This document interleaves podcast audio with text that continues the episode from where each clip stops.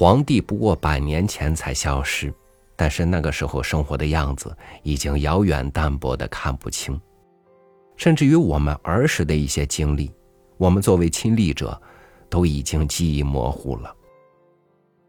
有时我会不甘心于旧的日子被新日子覆盖，但是，我们又从哪里去再见到那些从前的日子呢？与您分享叶浅韵的文章《女儿是菜子命》，选自散文集《生生之门》。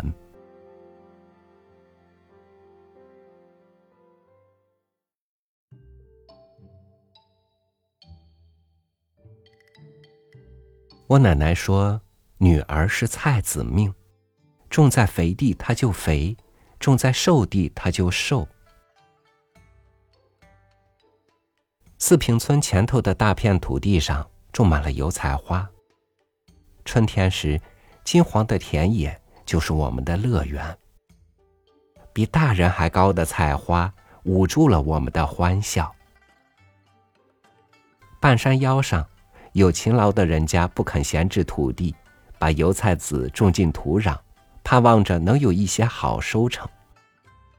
可那些受寒的土地上开出的花朵，细枝细叶细黄花，与田野里的浩荡之气相比，这小家子气实在不成什么气候。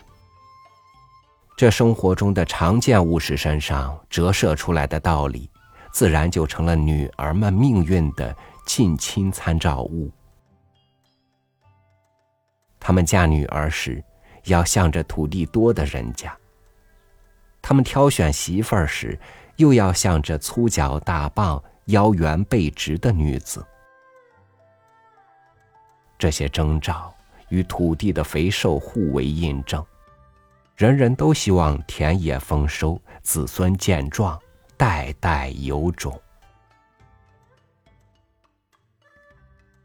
田野里，庄稼借着肥沃的土壤长得健硕，土地的余力还滋养了杂草，它们铺张的横行在土地上，与庄稼争抢阳光雨露。它们中的一些成为牲畜中的粮食，一些生长为种子，飘落在土地上。实现他们的自我繁衍。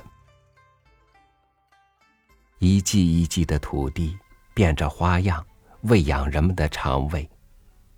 苞谷、洋芋、豆子、烤烟、小麦、大麦、油菜，种什么，土地就生出什么。我们光着脚底板奔跑在田野里，找猪草、捉蝴蝶、偷蚕豆、搬苞谷。泥土的芬芳，在雨后的麦地里、苞谷地里、洋芋地里、蚕豆地里，它们的味道是不一样的。丰收的土地和欠收的土地，它们的味道也是不一样的。土地就像每一个母亲身上的乳香味儿，孩子们依着气味儿寻找母亲的怀抱。遇上年成不好时，冰雹、虫灾、洪涝，大人们会说：“天作的天会收。”往往是苞谷欠收了，荞麦丰收了。就是在那些吃不饱的年代里，也曾有过房檐下面都出满了菌子的年景。奶奶说：“饿了就烧菌子吃，没油少盐，吃得想吐。不吃又没吃的，那些密密麻麻的鼠谷菌，在稻谷被蝗虫吃了的那一年，救过一村人的性命。”损鱼相补的自然哲学里，隐藏着一些生存的奥秘。瘦小的伯父一生视土地和酒如命，为了吃饱肚子，他给人当过长工，常年帮人放牛放羊。饥饿是猫抓心似的难挨，刮辣辣的天，刮辣辣的肚皮，望不见一个饭粒子。他吃过树皮、草根，还吃过观音土。集体的土地下放时，伯父像是忽然成了一个大地主，从此过上有吃有穿的富日子。能有自己的土地。黄生生、白生生的包谷饭真香甜呐！他喝醉了酒唱：“新风吹进村子里，土地到了怀抱里。”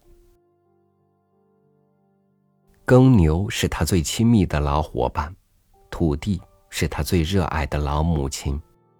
一沟一坎，一山一洼的土地呀。伯父在劳作时像个威严的国王，土地上的事物顺着他的镰刀和犁铲归顺翻新。土地上生长出来的粮食填饱了我们的肚皮，也给了他无限的尊严和荣光。吃饱肚子后的力气，天天都在重生。伯父觉得这些土地不够施展他的一身武艺，他便想到了开荒地。说那是开生，多么好的词语呀！开生。后山的黄土坡上，在他的锄头的整理中，有了一小片一小片的土地。他带着豆子、花生、葵花籽种上，到了秋天，家里的吃法就多了二指。伯父就用两个手指头比一比。他常常爱说一句话：“看老天给会赏你二指。”我一直弄不明白，这老天赏的是脸面还是情面？但二指也成了另一种指向的名词，在伯父那里是他在土地上挣得的面子，我们都要臣服于他的创造。后山上的土地被伯父变成了熟地，后来又成了生地，现在是他的墓地。伯父若是知道他的子孙们没有遵照他对土地的推崇意愿，没准要在一场酒醉里把桃花骂得凋零。就在母亲想对他的孩子们施于书本的教育时，伯父是持反对意见的。在他眼里，女儿们能嫁个土地多点的人家，勤耕苦作就能过上好日子；至于儿子们，守住他在土地上的江山就足够了。书生的用处，嘿嘿，几阵风就吹倒了。如果不是伯父的固执，他的大儿子应该会成为一名光荣的人民教师。他紧紧地捂住从土地上挣来的那几块钱，不顾我的父母和哥哥们的哀求，丢下一句：“这是我从黄牛脚杆上敲下来的，谁也别想打他的主意。除了土地上能刨出金娃娃，我就没看见哪本书里能生出吃法来。”他扬起鞭子，使劲儿地抽了一下老黄牛。我们都闭上了嘴巴。是啊，四平村的人都在土地上刨出了金娃娃，一篮子、一车子，都进了粮仓里，养活了从母亲们的肚皮里生出来的金娃娃。在缺少粮食的年代，土地上生产出来的才是金娃娃；丰衣足食了，肚皮里生产出的娃娃才是最金贵的。人人都离不开泥土的养育。只有家里有了吃法，喂饱了肚子，心底才有了踏实安稳之感。伯父爱他的土地，笃信土地上能生长出养活人命的一切。给儿子们分家时，太多的土地让儿子们有了挑剔的资本。这个嫌弃后山梁子太远，那个嫌弃对门山上的土地不够肥沃。伯父把他的老烟锅往地上重重一砸，对着院子吐了两口浓痰，就开始骂人。彼时，伯父的大儿子正值青春，去城里打工，带回一个卷头发的姑娘。我们几个小鬼头躲在窗缝洞里看热闹，细脚细手，嫩皮嫩肉，与村子里粗脚大棒、肩宽腰圆的娘娘姐姐们明显不一样。伯父在他的儿子带着女朋友走后，又开始骂人，说白白害他宰杀了一只老母鸡。那身皮相放在土地上，一阵风能吹得起多远？又是土地。伯父的眼里，男人、女人、肥猪、瘦马，都必须要与土地有关联才对。后来，我再没见过那个穿绿衣的女子。哥哥落寞了好一阵后。与一个能在土地上撒欢的女子结了婚，他也被收拾得像土地一样齐整。伯父唱着小调子，处处夸这个媳妇儿是嘴有一张，手有一双。在他喝醉酒，别人上不得前时，他像敬重土地一样敬重这个儿媳妇儿。我后来看明白了。只要与土地相交好的人，都是伯父的亲人。村子里那些被他夸奖的人，都是庄稼长得好的、牲口喂得壮实的。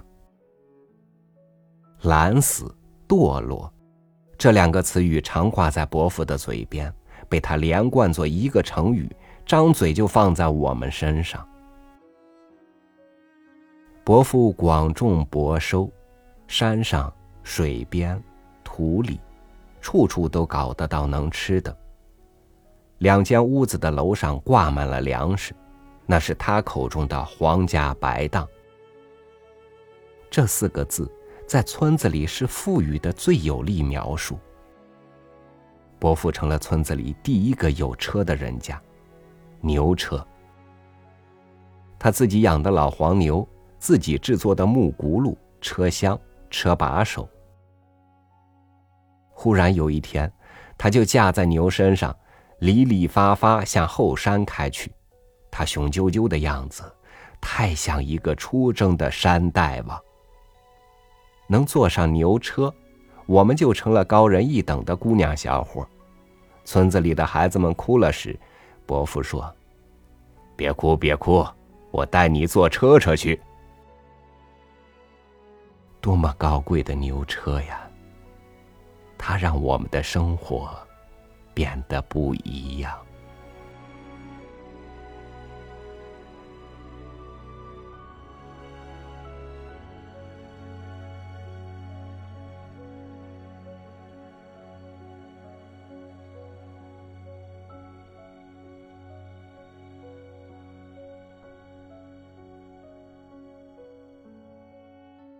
最有力量的文字，一定来源于最朴实的生活。当拿到这本《生生之门》的时候，我就迫不及待的一口气读完它，并且仍然意犹未尽，禁不住从头再读。但是在当下人人都关心未来我们将要到哪里去的时候，又有多少人会想到我们是从哪里来的呢？好，感谢您收听我的分享。欢迎您在微信公众号“三六五读书”本文下方留言区留言，说说你与土地、你与故乡的故事。好，我是超宇，祝您晚安，明天见。